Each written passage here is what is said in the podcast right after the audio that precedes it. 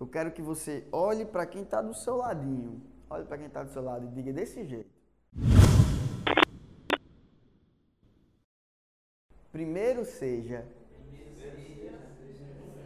frequente. Depois, você vai ser excelente. Então, primeiro, nós temos que ser frequente. Primeiro, nós temos que mostrar até para a gente mesmo que nós somos hard work. Mesmo sem clareza, mesmo sem clareza, como o Felipe falou, a gente tem que provar para o universo, para o universo, que nós somos bons. Ah, eu não sei ainda qual é a minha paixão, beleza, mas eu estou aqui executando diariamente.